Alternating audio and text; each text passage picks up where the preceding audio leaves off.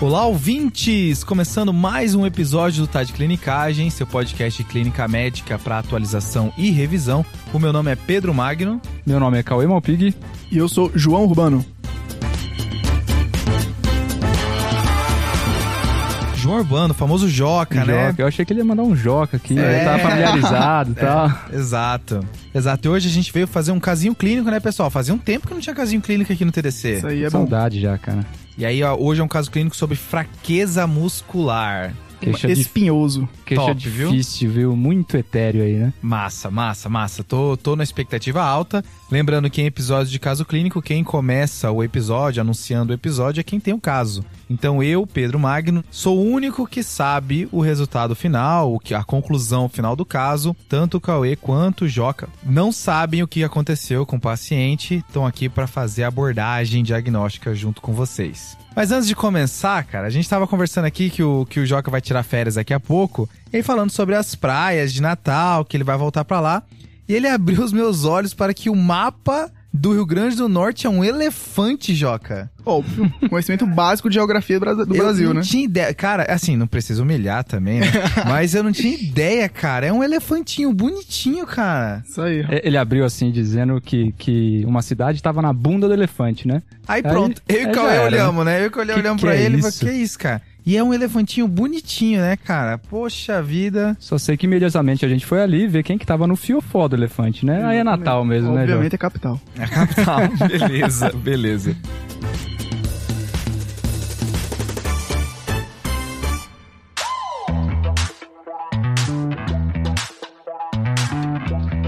Mas vamos lá pro episódio, né? Só lembrando que em episódio de caso clínico a gente incentiva os nossos ouvintes a parar em cada bloco, pensar o que, que faria, o que, que falaria aqui na discussão com a gente, até porque isso incentiva bastante o raciocínio clínico, né? Boa, Cauê. Fazer episódio de neurologia sem o Zé Marcos aqui vai ser responsabilidade, né? Mas a gente vai se virar aqui. Pô, com boa, certeza, boa. mas saudades, tá? Abraço, Zé Marcos. Fechou. Bora começar? Vamos lá. Então é o seguinte, pessoal. A paciente que vocês vão atender é uma mulher de 21 anos de idade, tá bem? Ela é estudante de medicina veterinária.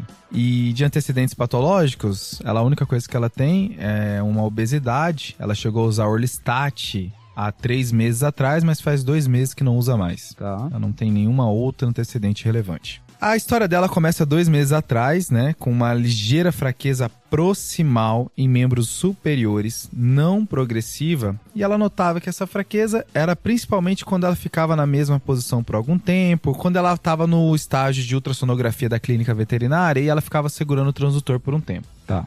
Mas isso a princípio passou despercebido, ela não procurou um, um, auxílio médico, sendo que há quatro dias atrás, aí a história dela vai agudizar, ela fez uma aula inicial de crossfit. Tá. E ela falou que fez uma atividade bem importante nesse caso. E aí no dia seguinte ela sentiu muita dor muscular de forma generalizada, simétrica e com uma intensidade moderada. E que foi progredindo nos próximos dois dias com muita fraqueza muscular simétrica. Principalmente em membros superiores e em membros inferiores, na região proximal. Ela falava que tinha dificuldade para se levantar, subir degrau. E aí ela, por enquanto, estava achando que estava normal, da aula inicial do CrossFit. E aí, quando a dor se começou a controlar e a fraqueza começou a aumentar, foi quando ela procurou atendimento médico, tá? Tá. E de história é isso. Tem algumas coisinhas a mais, mas vou deixar vocês me perguntarem. Beleza, Beleza. vamos lá, Cauê. Então, basicamente, a gente resumindo o caso, tem uma, uma mulher de 21 anos que começou uma queixa de uma fraqueza há dois meses, com agudização a quatro dias após um esforço físico intenso, né? Beleza. Com dor muscular e uma fraqueza que foi piorando. Tranquilo, Joca. Acho que é isso aí, né? Isso aí, Cauê. E agora a gente vai começar a nossa abordagem aqui a fraqueza, né? E acho que o principal passo inicial vai ser na anamnese, né? Pra uhum. confirmar se é realmente fraqueza, né? É, porque isso é difícil, né, Joca? Às vezes a gente tem pacientes que se queixam de fraqueza, mas a gente pode muito confundir com astenia, né? Às vezes astenia e, e fadiga, né? Exato, astenia, fadiga, até ataxia, outros distúrbios até sensitivos também podem chegar como queixa pelo paciente como fraqueza, né? Uhum. E acho que é uma maneira boa da gente abordar na anamnese questão de fraqueza é perguntar tarefas específicas, né? Sim. Porque geralmente o paciente com fraqueza ele chega com a queixa de que não consegue realizar mais alguma tarefa. Uhum. Como o Pedro comentou, durante o caso, né? Que ela não conseguia subir escadas, às vezes o paciente não consegue pentear o cabelo, que são marcos mais de fraqueza proximal. Uhum. E outras coisas que a gente pode perguntar também para fraqueza distal, né? Como manusear objetos, abrir pote, usar a chave de carro, usar a chave, abrir maçaneta da porta, né? Outros, outras coisas que dependem de força na musculatura distal. Perfeito. Então acho que é, é uma maneira de tentar sensibilizar a história do paciente, né? Deixar ela bem mais pra fraqueza mesmo. Perguntar sobre coisas que ele consegue fazer. Legal. Isso aí, muito bem lembrado, né, Joca? Até porque astenia e fadiga é uma coisa até mais comum da gente ver, né? A gente vê em patologias como anemia, doenças cardiovasculares, doenças sistêmicas inflamatórias e por aí vai, né? Então, e essa diferenciação é importante porque, assim, astenia e fraqueza normalmente é uma coisa que o paciente, ele vem ao longo do dia, vem piorando, ele se queixa realmente de de algo muito incaracterístico, né? Que, que leva ele a realmente ter cansaço ou às vezes até se queixar de fraqueza mesmo. Mas a fraqueza que a gente está falando aqui, que a gente tem que se preocupar no pronto-socorro, é aquela fraqueza que evolui, de, às vezes de uma maneira muito mais perceptível pelo paciente e que logo já começa a comprometer alguma atividade diária, né? Às vezes pode se cronificar, né? Dependendo do grau de acometimento, mas é uma fraqueza realmente que preocupa aqui, né? Exatamente. E Cauê, outra coisa interessante da gente lembrar é que assim como algumas queixas de fraqueza do paciente não são fraqueza, Uhum. tem outras queixas do paciente que ele vem como não sendo fraqueza, mas que são na verdade fraqueza, né? Às vezes um borramento visual, uma diplopia, uma dificuldade de engolir, uma voz que mudou, uma voz mais nasal, sim, às vezes pode ser uma fraqueza mais de ou de musculatura extrínseca ocular ou, por exemplo, musculatura faríngea, né? Massa, viu? Então a primeira parte de uma abordagem ao paciente com fraqueza são coisas que parecem fraqueza, mas não é. E o Joca falou de coisas que a pessoa não percebe que é fraqueza, mas é, né? Legal. E às vezes pode ser difícil da gente diferenciar isso só na anamnese, né? Mas eu acho que tem algumas coisas aqui que a gente pode perguntar, né, Joca? Até perguntar aqui pro Pedro da nossa paciente, que pode tentar ajudar a gente a pensar mais em uma fraqueza muscular mesmo, então, né? Eu acho que a principal coisa que a gente pode já perguntar para essa paciente é se ela tem alguma alteração sensitiva associada a essa fraqueza dela. Porque uma paciente que vem com uma fraqueza muscular perceptível e que vem com uma alteração do sensório normalmente vai indicar para a gente algum problema realmente neuromuscular né? De todo o trajeto neuromuscular do paciente, né? Então, complementando a anamnese, ela nega qualquer sintoma sensitivo, assim como ela nega também essas outras coisas que a pessoa não percebe que é fraqueza. Ela nega diplopia, nega disfagia, tá? Beleza, depois a gente vai conversar mais um pouco, mas essa ausência de alteração do sensório talvez localize essa fraqueza em algum local, né? E o que dá pra gente perguntar também, que normalmente induz a gente a pensar em uma fraqueza mais localizada no sistema neurológico e especificamente na medula, é se a nossa paciente junto com a fraqueza vem com incontinência urinária, uma incontinência fecal, às vezes até constipação, né? E aí, Pedro, ela tem alguma coisa? Também nega, tá? Nega qualquer alteração esfecteriana. Eu tô aqui só pra negar. Tô aqui Bele- só pra negar. Beleza. E aí, né, Joca, quando a gente tá falando de uma paciente realmente que vem com fraqueza, a gente já conseguiu esmiuçar aí se isso é fraqueza, se é astenia, se não é astenia ou se é alguma outra dificuldade que a paciente tem, é importante a gente aqui usar a arma mais importante que a gente tem, que é o exame físico, certo? Porque aqui quando a gente fala exame físico, a gente está falando de força graduada, né? Então a gente tem que graduar a força da paciente, isso que a gente tem que fazer em todos os grupos musculares dela, uma força que vai de 0 a 5. É assim que, objetivamente, a gente vai conseguir graduar a fraqueza dessa paciente, ver o quanto ela é importante e ver que isso aqui é realmente uma fraqueza. Pois quando o paciente tem astenia ou fadiga, ele não tem uma alteração significativa da força muscular graduada. Isso aí, Cauê. E essa tabela que você falou, a gente chama de MRC. É Uhum. uma tabela lá dos anos 80 dos estudos de Guilherme Barret da Holanda, que ficou, ficou consagrada aí no exame neurológico desde então. E essa classificação serve para a gente graduar a força nas manobras de oposição, que é uma das etapas do exame da motricidade. Ela vai de 0 a 5, a tabela vai estar lá nos show notes para vocês, vocês consultarem, mas basicamente a gente vai de 0 sendo sem contração muscular até 5, que seria uma força normal. A gente tem 0, que seria sem contração muscular, e a gente vai subindo. 1, um, você tem uma contração muscular, mas não tem um movimento daquela articulação. 2, eu tenho contração muscular e tenho um movimento daquela articulação só no plano horizontal, ou seja, eu não consigo vencer a gravidade. O 3, eu consigo vencer a gravidade. O 4, eu consigo vencer a gravidade e algum grau de resistência. E o 5 seria a força normal. Joca, e tem uma parada do 4 mais. Exato, Pedro. Cara, isso existe, isso existe. Isso aí pode ter uma valia, Pedro, quando gente vai ver, por exemplo, eu tenho uma fraqueza bilateral, Tá. mas eu tenho um lado que é pior que o outro. Mas eu, eu vejo que o lado direito, por exemplo, ele vence alguma resistência, mas não é normal, e o outro vence uma resistência também, mas é mais fraco. Então os dois são 4, mas não são 4 iguais. Então eu vejo um 4 menos e um 4 mais. Entendi. Entendeu? Pode entendi. ser, pode ter valia nessas questões mais de Comparativas, de, né? comparativas de assimetria. Beleza. Mas quando você vê numa, num músculo só, aí geralmente às, às vezes a gente evita. Mas Fechou. Eu sempre achei esse 4 mais assim, pô, daqui a pouco vai ter, meter um 4,33, né? Não, Mas não, beleza, eu não. entendi agora que é mais comparativo. É, e já pegando essa deixa que você falou das simetrias aí, Joca, a gente pode ter uma abordagem da fraqueza em, em dividir, né? Como que é o acometimento dela. Então é mais generalizado, é mais localizado. Quando é localizado, é simétrico o acometimento ou é assimétrico o acometimento. Mas a gente vai trazer uma abordagem aqui que é uma abordagem mais anatômica, tá? Então então a gente vai fugir desses padrões. A gente pode até usar esses padrões depois para guiar o diagnóstico conforme a anatomia que a gente está tentando investigar, mas a gente vai seguir a maneira anatômica aqui. Então, assim, Cauê, quem ouve os nossos casos clínicos sabe que a gente sempre tenta entregar para o nosso ouvinte uma maneira de raciocinar um caso, né? Tentar organizar na cabeça uma maneira estruturada de você pensar, formular hipóteses e tudo mais. Eu entendi que a primeira etapa da fraqueza muscular é pensar em confundidores, que Uhum. a nossa paciente a princípio não tem. Vamos ver no exame físico se a gente consegue quantificar essa fraqueza dela, mas a princípio não tem. E aí agora a próxima etapa vai ser uma, uma abordagem anatômica, é isso? É isso mesmo. exato. Beleza, então seguindo o esquema anatômico que a gente vai trazer aqui, a gente tem basicamente cinco locais anatômicos no sistema neuromuscular que pode ter alguma alteração gerando fraqueza. Primeiro, é o primeiro neurônio motor, e aqui envolve córtex e medula. Segundo, corno anterior da medula, onde fica o núcleo do segundo neurônio motor. Terceiro, nervos periféricos. Quarto, junção neuromuscular. E quinto, por último, os próprios músculos. Exatamente.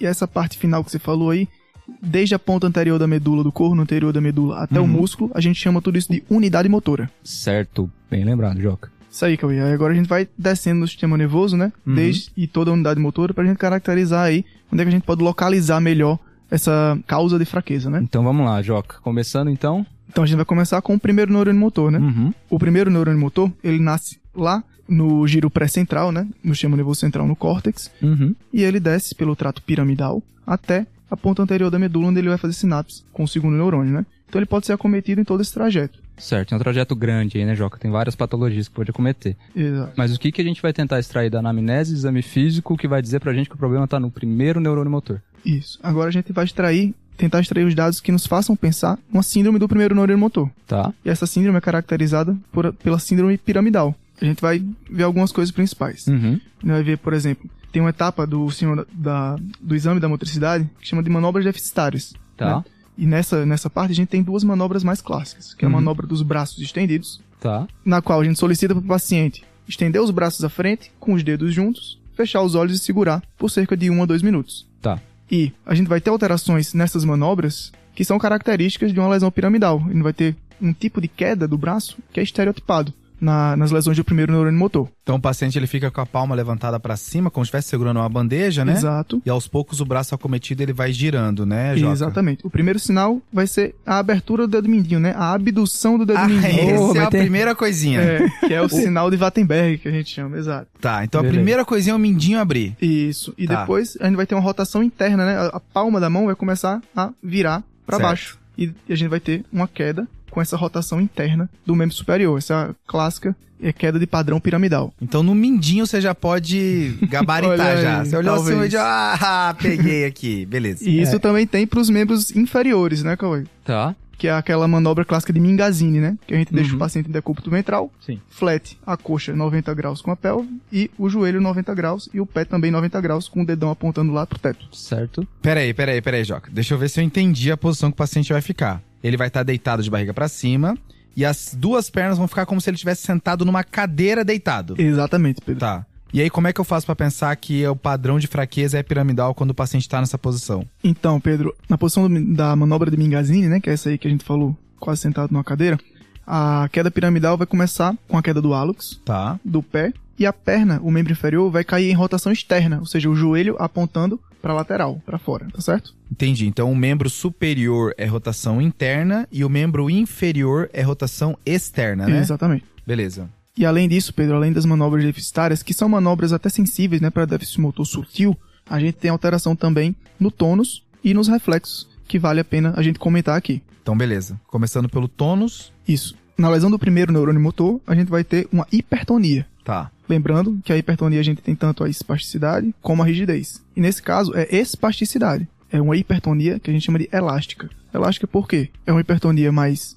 no início do movimento e que depois ela solta. Contrário da rigidez, que a gente vê mais no distúrbios do movimento, na doença de Parkinson, que a hipertonia vai ser constante em todo o arco do movimento. Fazendo aquele sinal da roda denteada, né? Exatamente. Aqui a gente faz o clássico sinal do canivete. Que começa difícil e depois facilita. Exatamente. Fechou. E a parte de reflexo? E a parte de reflexo a gente vai ter um reflexo mais vivo, mais exaltado. Por quê? Porque na lesão do primeiro neurônio motor, a gente vai perder a função que o primeiro neurônio motor tem de inibir o segundo neurônio motor lá embaixo, que faz parte do arco reflexo. Então eu tenho uma liberação piramidal que eu tenho os reflexos mais vivos pré-exaltados. Se o que está inibindo não existe mais, o reflexo fica exaltado, né? Exatamente. Beleza, Joca. Então a combinação que a gente quer aqui, se o paciente tem uma fraqueza muscular e tem espasticidade ou tem uma exacerbação dos reflexos, a gente está passando o primeiro neurônio motor. E aqui fica importante a gente pensar então na lateralidade, né, Joca? Porque se meu paciente tiver uma assimetria, por exemplo, e tiver associações com déficit focal, ele tem um acometimento só do lado direito, ele tem disartria, às vezes ele tem disfagia associada, ele tem uma alteração da face, a gente está pensando em alguma alteração muito mais cortical, né? Exatamente. Que aí a principal causa vão ser as causas vasculares que a gente já abordou aí em outros episódios. Tem bastante né? episódio tem bastante aí, né? episódio então, de tem AVC. AVC isquêmico, tem AVC hemorrágico. Então entendi. Então o protótipo do, da lesão de primeiro neurônio motor encefálico vai ser o AVC, né? E aí eu tenho, a gente tem episódio de AVC isquêmico, o episódio 63. Beleza. E o AVC hemorrágico, que é o episódio 126. O dobro. Excelente. E aí, né, Jó, quando a gente está falando então de um acometimento desse tipo de caráter simétrico, né, então bilateral, a gente vai estar tá pensando muito mais em acometimento de medula. Então aqui a gente vai estar tá falando das mielopatias. Eu tenho na minha cabeça sim que eu gosto de dividir a mielopatia em compressiva e não compressiva. A não compressiva já é outro mundo, né? Quando eu estou pensando em mielopatia não compressiva, ela pode ter caráter infeccioso, ela pode ter caráter de doenças autoimunes, reumatológicas. Vascular também. Vascular, isquemia e às vezes até medicamentos que podem causar mielopatias aí, né, Joca? Exatamente. E aí a dica pra gente pensar em mielopatia também é ter nível sensitivo. Então eu vou ter uma lesão em alguma altura da minha medula e abaixo dessa altura eu vou ter alterações sensitivas e também de motricidade. E também eu posso ter acometimento esfincteriano, que foi aquilo que a gente falou no começo. Uma fraqueza que vem com acometimento esfincteriano, a gente fica preocupado com medula. É um paciente que vai ter incontinência urinária, é um paciente que vai ter retenção ou incontinência fecal, por aí vai. Isso aí vale um episódio só disso, né? Com certeza. Exato. Como a gente falou que o nosso paciente não tem, então a gente já pode pular para a próxima parte da anatomia, né? Ah, com certeza, né? Isso aqui é só um episódio mesmo, mielopatias, né? Exatamente. Medula é um mundo. Isso aí, Cauê. Agora a gente vai seguir nosso caminho e agora a gente vai pro segundo neurônio motor, Beleza, Certo. Que é uma síndrome diferente daquela que a gente comentou do primeiro neurônio, Uhum. certo? O que, que diferencia? Aqui a gente vai ter outras etapas do, do exame da motricidade que podem ajudar a gente, certo? Enquanto na primeiro, no primeiro neurônio motor a gente vai ter uma paralisia espástica, aqui no segundo neurônio motor a gente vai ter uma paralisia flácida, né? uma paralisia que tende mais à hipotonia, Beleza. tá certo? E outra etapa também a gente avaliar o trofismo do, do músculo, né? E quando a gente falou lá de primeiro neurônio motor, a gente não falou muito de atrofia precoce, que tem aqui no segundo neurônio motor. Então, síndrome do segundo neurônio motor, eu vou ter uma atrofia precoce, porque eu não tenho mais aquele estímulo do segundo nervo ali no músculo. Certo, Fechou. Joca. Então, paralisia flácida, atrofia muscular. Isso. E os reflexos vão estar diminuídos ou abolidos. Diferente do primeiro neurônio motor, que a gente vai ter um reflexo exaltado, né? Então é praticamente aí quase tudo o contrário. Perfeito. Só queria fazer um adendo aqui, Joca, porque quando a gente tem essas paralisias flácidas, arreflexas, né? Tem que lembrar também que eu posso ainda ter um acometimento de medula.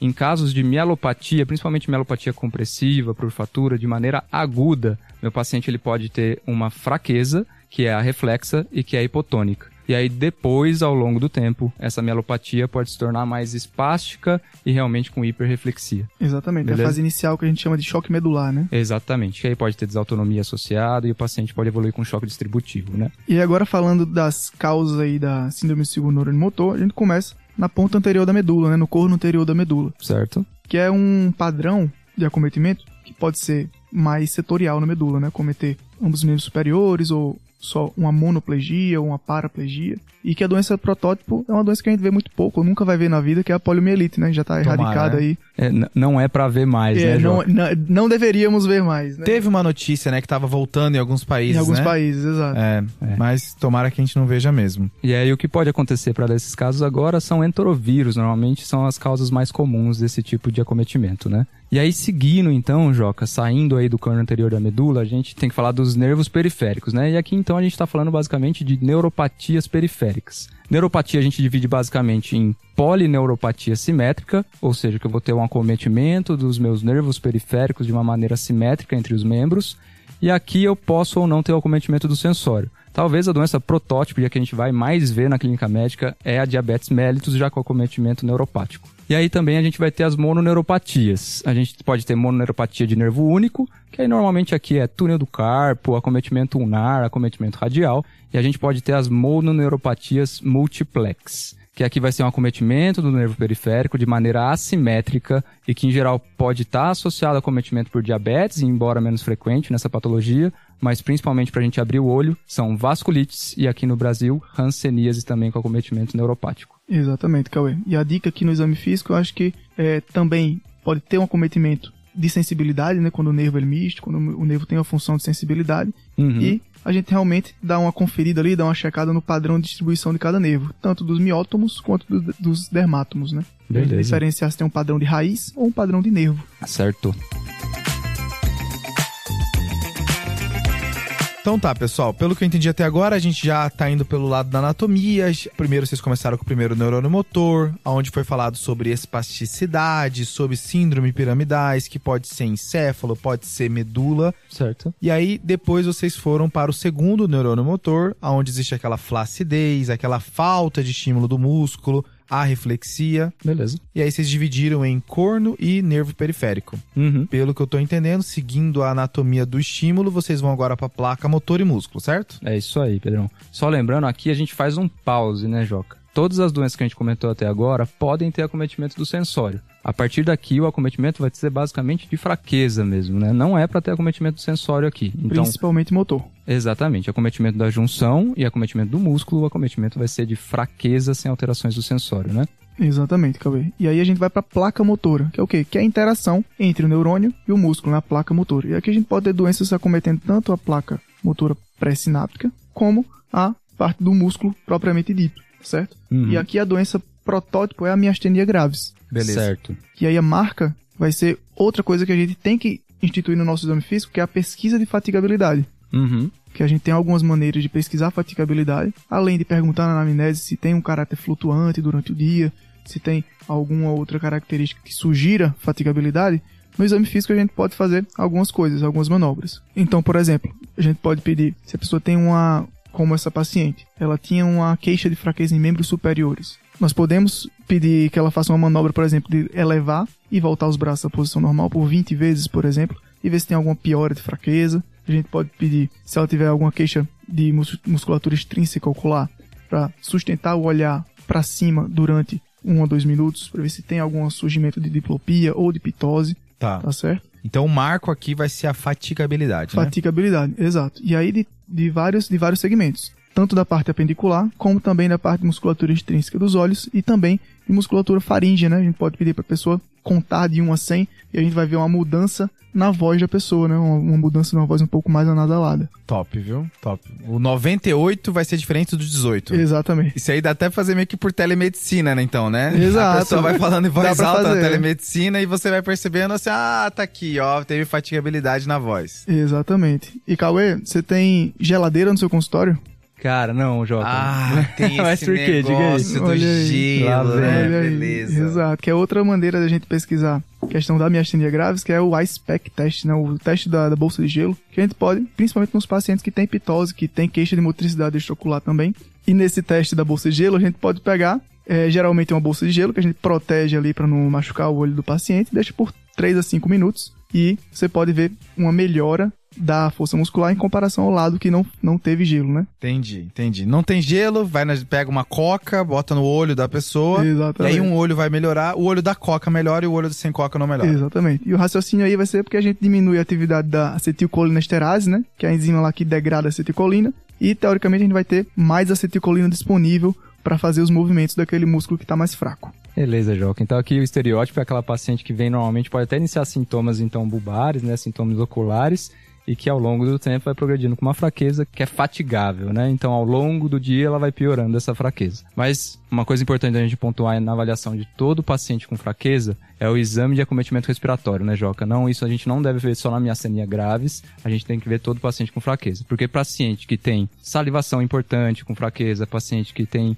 batimento da asa nasal com fraqueza e paciente que tem, então, uma fraqueza cervical importante associada, é um paciente que ele tem risco para evoluir insuficiência respiratória para acometimento da musculatura respiratória. Exatamente, Cauê. E existem testes de, de função pulmonar que a gente pode fazer que ajudam a gente a avaliar esse grau de comprometimento aí da, da musculatura respiratória também. Beleza, Joque. E tem que lembrar que não só a miastenia que acomete a junção neuromuscular, às vezes a gente encontra algumas outras patologias. Recentemente, mesmo lá no Hospital São Paulo, a gente viu botulismo. Nossa Cara, senhora, muito raro, hein? Exatamente. Acho que até vale compartilhar, né, como é que é essa história, né? Porque é uma coisa que eu nem sabia que dava para pegar desse jeito, né? Pois é, o Pedro conhece também essa história, bem triste aí que a gente viu lá, lá no hospital, né? Mas era, era uma paciente que ela fazia conserva de alguns produtos em casa, né? Acabou consumindo esses produtos em conserva e, e ingeriu a bactéria, né? Que tinha a bactéria Clostridium que fazia a produção da toxina botulínica, né? E aí ela evoluiu em alguns dias de maneira, de maneira realmente aguda, que é característica do botulismo, com acometimento de nervos faciais, né? Com fraqueza de nervos faciais, acometimento respiratório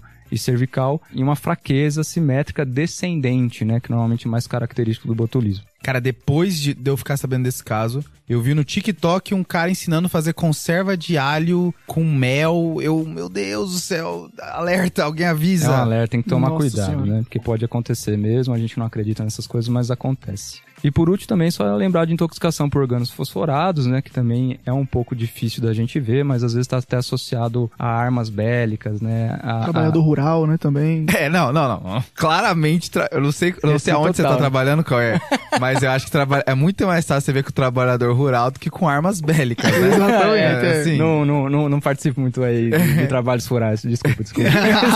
completamente. Mas do bélico sim, né? Tá bom.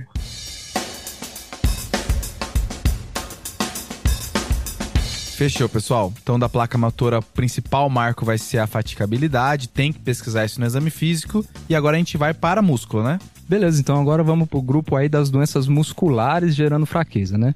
Aqui a gente vai dizer dessas doenças que elas são as miopatias. Miopatias é um grupo grande de doença, tem muitas etiologias para miopatia, mas o que vale a pena a gente falar é que a característica dela é o acometimento muscular proximal em grande maioria. Tem algumas doenças que vai dar uma característica um pouco diversificada, mas o acometimento proximal da musculatura é mais característico aqui. Exatamente. E de característica simétrica, né? Uma coisa que pode estar presente são mialgias, mas tem que lembrar que não necessariamente um acometimento muscular, uma miopatia, vai dar mialgia associada, tá? Aí que fica difícil, né? Porque você fica ligando miopatia com dor muscular, né? Mas Exato. pode ser só fraqueza, né? Com certeza, Pedrão. E uma coisa que a gente tem que lembrar também é que apesar da gente achar que a doença acomete o músculo, aqui a gente não tem tanta hipotrofia como a gente tem lá principalmente no acometimento então do segundo neurônio motor, né, Joca? Exato. Beleza, Cauê, mas depois de passear aí por todas essas topografias. Bastante coisa, né, Joca? Isso aí. Vamos voltar um pouquinho pra paciente. Vamos né? voltar pro nosso caso, né? Então, aquela mulher lá de 21 anos, né? Que a gente ainda não tem exame físico, né? Calma, você vai vir agora, tô vai nervoso, agora. Tô nervoso. Ferramenta de extrema importância aqui, né, Joca? Exato. Mas é uma paciente que vinha aí com uma progressão gradual de uma fraqueza simétrica, né, aparentemente, e que piorou agudamente há quatro dias. Exatamente. Proximal de membros superiores, né? Exato. Então, por ser simétrica, né, Joca? Acho que a gente já tirou o córtex aí da jogada, porque não é assimétrico. Lógico que a gente não tem outras coisas Também não, é. associadas. Exato. E é uma fraqueza que parece que é fadigável, na verdade, né, Joca? Ela falou aquela história ali de segurar o ultrassom por muito tempo, ficar Uhum. mais cansada, né? O que talvez falha mais a favor de uma junção neuromuscular ou também o músculo, né, que também pode ser fadigável essas miopatias. Exatamente. Fechou, pessoal. Então vamos pro exame físico, tá? Então, é, começando com sinais vitais, ela tá com uma PA de 120 por 75, uma frequência cardíaca 82, frequência respiratória de 16, saturando 100% ao ar ambiente, a febril, tudo normal. Pulando já a parte, o exame físico cardiovascular tá normal, o exame físico respiratório tá normal, abdominal tá normal. Vamos para o neurológico. Boa. Bora. Direcionado, né? Porque a vida, Manda. a vida é muito a verdade, curta para um exame neurológico completo. Então tá, beleza. Cara, o, o Joga falar isso me deu alívio, na real. Claramente não é neurologista. Beleza.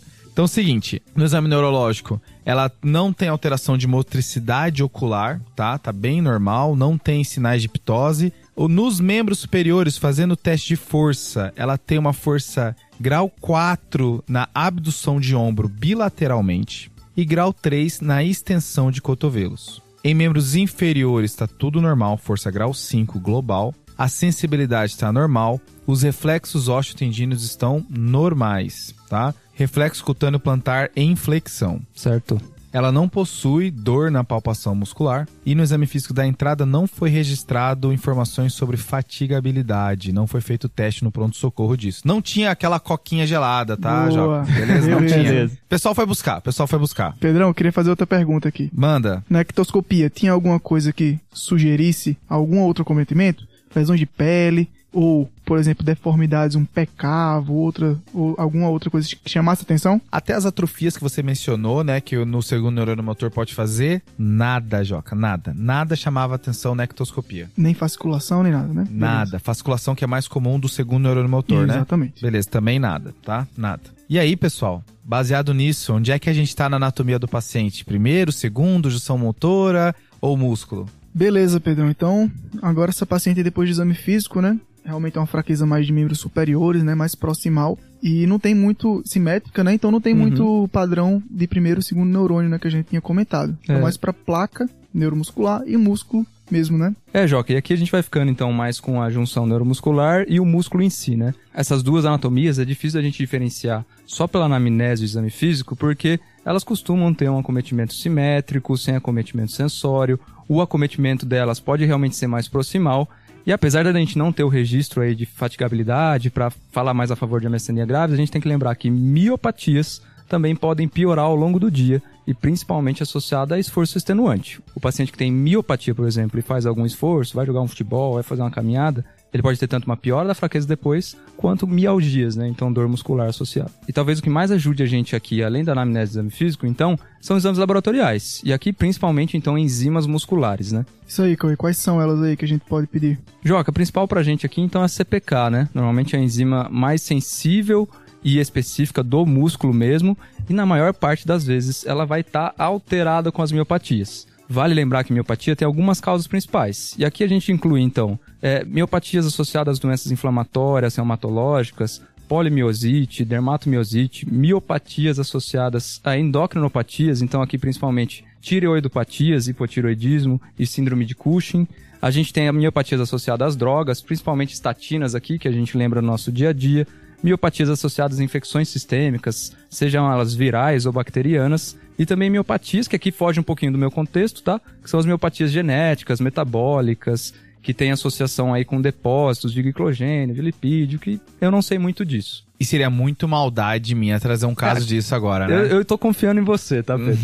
Beleza. E aqui vale pensar que na maioria delas o CPK vai estar alterado. Eu acho que vale duas exceções aqui. Na doença inflamatória. E aqui existe um tipo de doença inflamatória que não polimiosite e dermatomiosite, que é a doença por corpúsculos de inclusão. Olha o cara. É, e- e essa aqui, ela é toda esquisitona. Ela tem um, Diferentona. ela é toda diferentona. Ela tá na gaveta das miopatias inflamatórias, Exato. mas não se mistura, Não né? se mistura muito. Então Tá. ela, ela tem um acometimento diferenciado, ela pega mais membros inferiores proximais, mais membros superiores ela pega mais distal, e ela, diferente das outras, ela pode ter CPK normal mesmo em atividade, tá? Então a gente tem que tomar esse cuidado porque às vezes a gente perde. Com essa diferentona aí, o cara não consegue levantar da cadeira, mas também não consegue pegar o copo. Isso aí, Joca. E às vezes vem uma CPKzinha normal que pode confundir a gente. E e- esse é mais em homens, né? Isso, normalmente isso é mais em homens, após os 50 anos, então ela é bem diferente mesmo, né? Beleza. E aí também a gente tem miopatias associadas a endocrinopatias, como hipotiroidismo e síndrome de Cushing, que pode também dar CPK normal, apesar do acometimento muscular.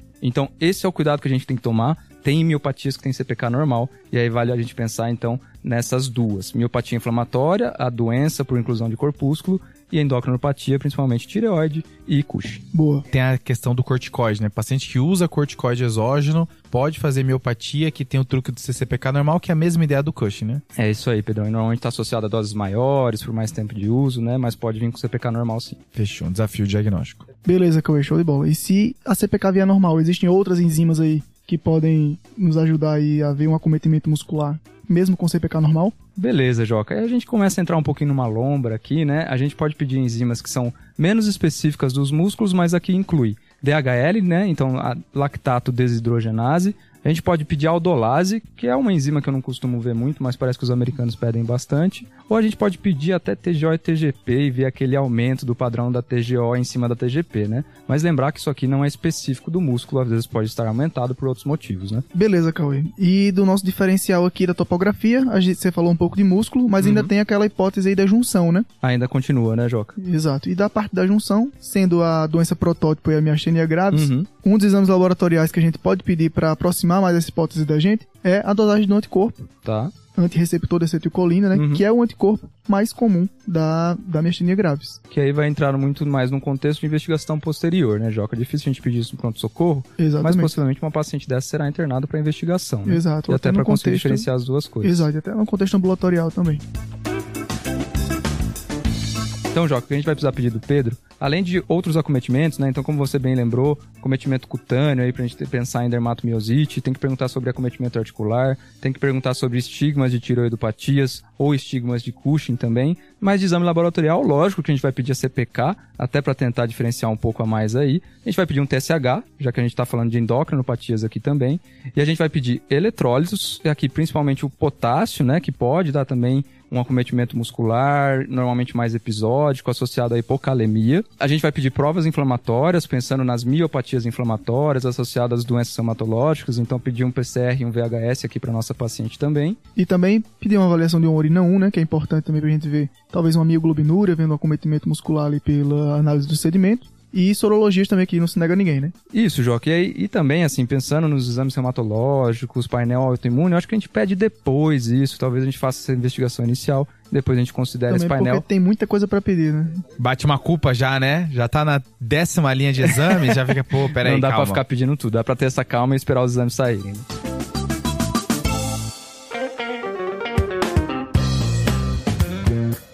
Fechou, pessoal. Então, vamos lá. Os exames saíram e o que que veio? Um hemograma veio todo normal, todo normal. PCR VHS baixo, tá? Dentro da normalidade. Beleza. Parte hepática, parte renal, veio toda lisa. TGO, Cauê, que você mencionou aí, que Opa. pode estar no músculo, veio normal. Pode ajudar, né? Tá? Potássio e os outros eletrólitos vieram normais. Sorologias também vieram todas negativas. Foi pedido TSH e T4 livre, que vieram normais também. Uhum. E sem mais delongas, a CPK veio normal também.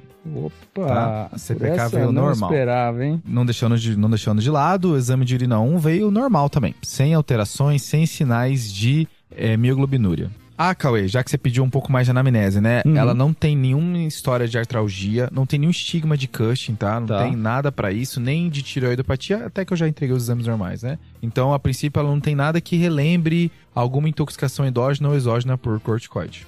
Beleza, Pedrão. Então eu vou fazer o seguinte: eu vou sair de cena e vou deixar o Joca discutir até o fim do episódio. Não, não, não, me abandone, não. Eu acho que, o, que o, o, pouco que eu sei tá indo embora aqui. Não me abandone, mas, não. Mas, mas por quê, né? Por que, que eu tô falando isso? Porque que, que acontece? Como eu falei, tem algumas causas de miopatias que vêm com CPK baixa, mas normalmente quando a CPK tá baixa, já afasta a miopatia da minha cabeça. E das miopatias que dá CPK negativa, essa paciente não parece ter hipotiroidismo, ela não parece ter Cushing e ela não se encaixa no perfil do corpúsculo de inclusão, tá, Pedro? Então, para onde eu estou indo? Estou indo para a junção neuromuscular. E aí eu vou deixar com o Joca aí um pouquinho para ele comentar. E Cauê, essa questão aí da CPK tem uma coisa muito interessante, né? Que quando a gente tem um insulto muscular único, a gente pode ter uma elevação de CPK, mas quando esse insulto é único, a gente tem uma taxa de decaimento que é meio previsível da CPK. Então a gente espera que ela reduza 50% do valor a cada dois dias. Uhum. Tá. Se ela cair desse jeito, eu penso, ah, foi um insulto único e ela não tá tendo mais atividade de, de doença muscular. Se ela não cair nesse ritmo, cair num ritmo menor, ou mesmo aumentar, voltar a subir, eu posso pensar que tem uma miopatia ali, uhum. causando ali mordendo o músculo e aumentando a CPK. Top essa informação dos dois dias. Que bom você ter falado isso, então eu já meio que excluo para ela aqui uma, um, um esforço extenuante também, né? Porque se ela fez um esforço extenuante nos últimos dias, a CPK ainda era para estar tá um pouco alta. Apesar da minha vida da CPK realmente ser mais curta, né? Exato, Cauê. E aí, fiquei pensando o que, que pode, esse, essa questão da dor muscular, do crossfit, essa questão pode ter sido realmente um confundidor, né, pra gente. Uhum, ela tinha uma história lá há dois meses de ter uma história parecida com fatigabilidade, né? Sim. Ah, ficou segurando ali o ultrassom por muito tempo, fatigou o braço, uhum. e isso piorou depois que ela fez um esforço maior do que o habitual para ela. Sim. Pode ter ficado com uma dor muscular pós-exercício relativamente comum. Uhum. E depois que essa dor passou, ela piorou da fadiga nos, nos membros superiores, né? Piorou da força dos membros superiores, quer dizer. Então, basicamente, aqui, né, Joca, voltando na história dela, começa a falar realmente mais a favor da junção, né? Eu Já que a gente que tá pode- tirando todo o resto de área, né? É importante a gente fazer isso num caso clínico. Volta na história, reavalia, vê se encaixa no padrão. Faz aquele exame físico da fatigabilidade que não me deram no É, começo. Exatamente, Joca. Ignorou sua Coca-Cola no olho aí, né? Exatamente. Pô, poderia fazer diferença aí. e aí agora, Pedro, eu, se possível, queria pedir outro exame. Se tiver aí uma eletroneuromiografia, ia ajudar bastante. E nas observações do exame ali, botar com estimulação repetitiva, né? O que, que é isso aí, Joca? Explica pra gente. É uma técnica usada no exame de eletroneuromiografia Uhum. que faz estímulos repetitivos e aí a gente vai procurar um padrão clássico da miastenia que é o padrão decremental, certo? Uhum. Ou seja, eu vou perdendo amplitude à medida que eu vou estimulando repetidamente. Certo. E isso é o que traduz pra gente um sinal aí que possivelmente possa ser uma miastenia graves. Que é uma característica da doença. Então a gente vai pedir basicamente eletroneuromiografia para esses pacientes, né, Joca? Quando a gente ainda tem dúvida diagnóstica, quando a gente fez toda a investigação inicial e ainda não bateu um martelo da fraqueza, né? E aí realmente pode ajudar o exame pra gente então. Fechou, pessoal. Nesse momento, foi realizado até um atomo de crânio nela, mas que veio normal, né? Não apontava nada para primeiro neurônio, como vocês já falaram várias vezes. Ótimo. Uhum. E ela internou para investigar, né? Menina jovem, precisa saber exatamente o que está acontecendo. E foi realizada uma eletroneuromiografia dela internada, tá? E aqui, Joca, teve mesmo um decremento do Opa. estímulo repetitivo de até 34%, sendo significativo quando passa de 10%, Isso, né? Entre o primeiro e o quarto estímulo. Exato. Isso ocorreu de maneira bem significativa. Essa paciente, então, foi feita a hipótese de miastenia graves para ela. Foi solicitado o antirreceptor da acetilcolina que veio elevado para ela, tá? Olha só, Então ela tinha um antirreceptor da acetilcolina elevado, confirmando uma miastenia graves no caso dela. bacana, Pedro. Muito E bom. Nesses casos também é muito importante a gente pedir é, uma TC de tórax, né? Aí você pensa, poxa, por que uma TC de tórax, né? Porque muitos desses casos são relacionados a timoma, né? A hiperplasia tímica também. Foi feito, tá, Joca? Foi feito uma TC de tórax para ela que não veio nenhuma massa mediastinal, nada sugestivo de estimoma, mas como ela tem menos de 50 anos, tem um antirreceptor da acetilcolina positivo, ela foi nesse momento encaminhada para cirurgia torácica para fazer timectomia para melhor progressão de doença. É uma paciente que foi feito piridostigmina para ela internada, ela melhorou muito depois do, do, do teste terapêutico e co- tá começando agora a sua imunossupressão no caso de miastenia graves. Muito bacana, viu, Pedro? Muito bom exemplo de como essa investigação anatômica ajuda, né? Queira ou não. E é sempre bom revisitar o caso quando não tá fechando muito bem o que a gente pensa, né, Joca? Exatamente. Aqui, pessoal, essa história de dois meses do ultrassom, isso aí foi recoletado, tá? Eu entreguei no começo, Uhum. mas no início foi muito mais claro uma ideia de que era o crossfit que estava causando tudo isso, nem Uhum. foi investigado tanto lá pra trás. E aí, refazendo a anamnese, como o Joca mencionou, aí a gente, pô, peraí, deve ter mais coisa. E aí foi visto que ela já tinha já sinais de fatigabilidade lá atrás, fechando o quadro, né? Já mostrando que já devia ser a miastenia graves. Uma coisa interessantíssima da conduta dela na alta é uma coisa que eu acho que vale a pena pra todo mundo que tá ouvindo o episódio, que é uma informação que hoje eu considero mínima sobre miastenia graves que todo mundo deve saber. Foi entregada uma lista de remédios que ela não pode se automedicar. Isso é importantíssimo, Pedro. Eu acho que esse é o mínimo, assim. Eu entendo que miastenia graves às vezes se distancia da clínica médica, do posto de saúde, de qualquer outro cenário, mas o mínimo que todo mundo tem que saber é que existem lista de remédios que uma pessoa com miastenia graves não pode tomar, porque essa é uma das principais causas de crise miastênica, né? Exato. E são remédios comuns, tá, Pedro? Às vezes até quinolonas, ou são remédios muito relacionados à piora de miastenia. Aqui entra, Joca, entra quinolona, entra ácitro, entra beta-bloqueador, entra até magnésio pode entrar. Imagina a pessoa toma algum, alguma coisa em conjunto que tem magnésio ali na jogada, tudo isso pode precipitar uma crise miastênica. Lembrando que a pessoa também pode ter crise miastênica por infecções, pode ser própria doença mal controlada, mas acho que a lista de remédios que não pode tomar, isso eu acho que todo mundo tem que saber. Essa lista é de fácil acesso aí pro público, né? Mas a gente vai deixar aqui na descrição e no show notes pra vocês. Perfeito. E eu achei muito legal esse caso também, Pedro, pra lembrar a gente de quando a gente for examinar alguma parte do, do exame neurológico, a gente realmente ter alguma colinha de algum roteiro, de alguma sistematização, pra gente não esquecer passos importantes, como a pesquisa de fatigabilidade no exame da motricidade, que eu já esqueci várias vezes e deixei passar um caso no ambulatório que me marcou muito, que uma paciente minha chegou só com turbação visual, e no final era uma diplopia por uma miastenia graves. E isso me marcou muito sim, e me lembrou de ser mais metódico, né, ser mais se, seguir mais todos os passos de uma, de uma etapa. A partir de então, o Joca chega com uma Coca-Cola todo dia no ambulatório. Todos né? os dias. Coquinha gelada. Bota na geladeira Coquinha gelada.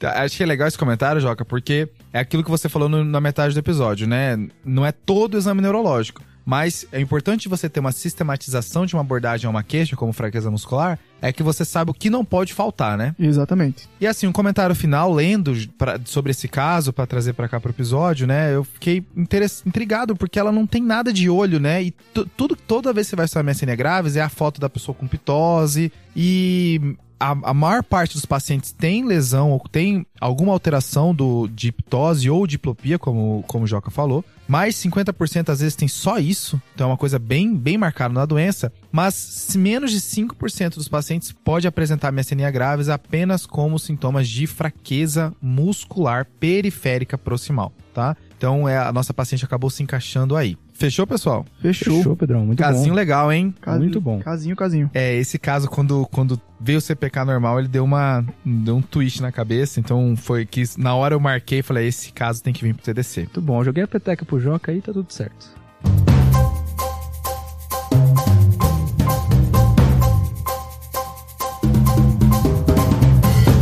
E agora tá na hora do desafio, né? Mas antes do desafio, vamos lembrar do desafio da semana passada, né? Tem resposta aí?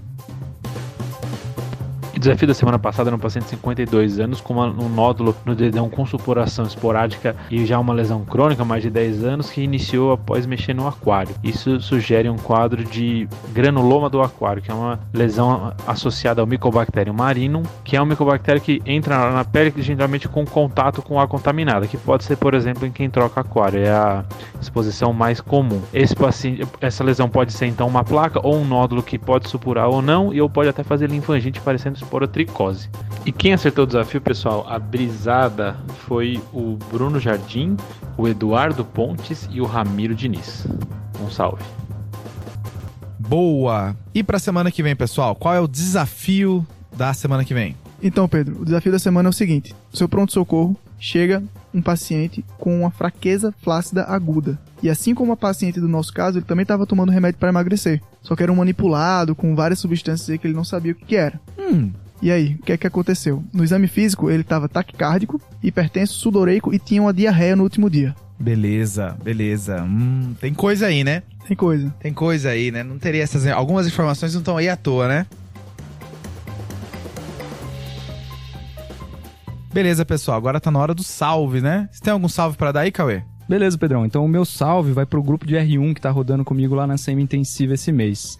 É o André, a Kati, a Gabi, o Toshio e a Luísa. Então um abração aí, viu, pessoal? Vocês são excelentes. E já aproveitando, a Kati me pediu um salve especial aqui pra Lígia Paiva, que é R1 de clínica lá da UFTM. Ela falou que ela é fãzaça nossa. Então um abração aí também, Lígia. A Gabi, né, que lá no Twitter, Gabriela Vieira, volta e tá falando que o estágio com o Cauê tá muito tranquilo, tá, Joca? Olha aí. Falando que tá sossegado. Eu acho que o Cauê tinha que engrossar esse estágio, tá? Só isso que eu te falo. O cara é muito paizão. É Exato. mole, né? Putz.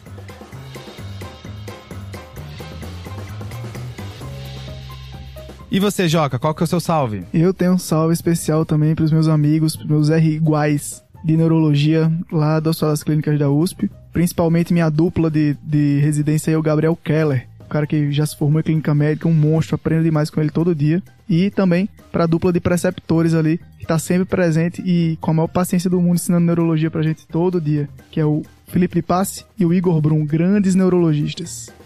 Coisa boa, salve aí, pessoal.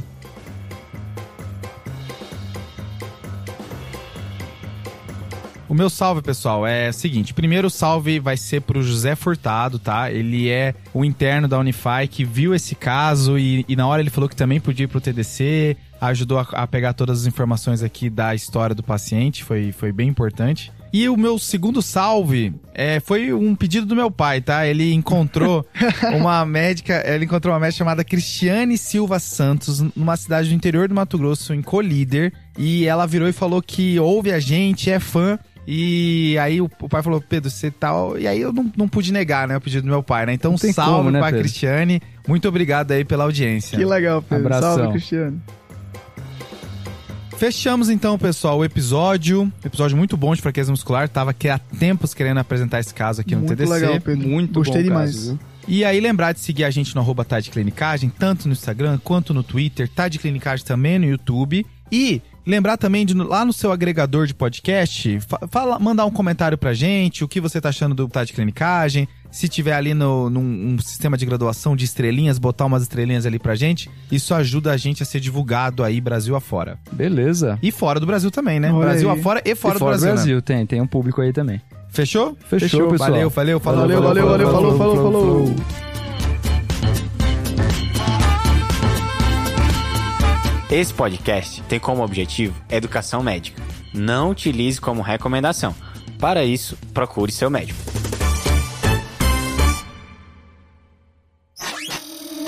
Essa é uma produção do Bicho de Goiaba.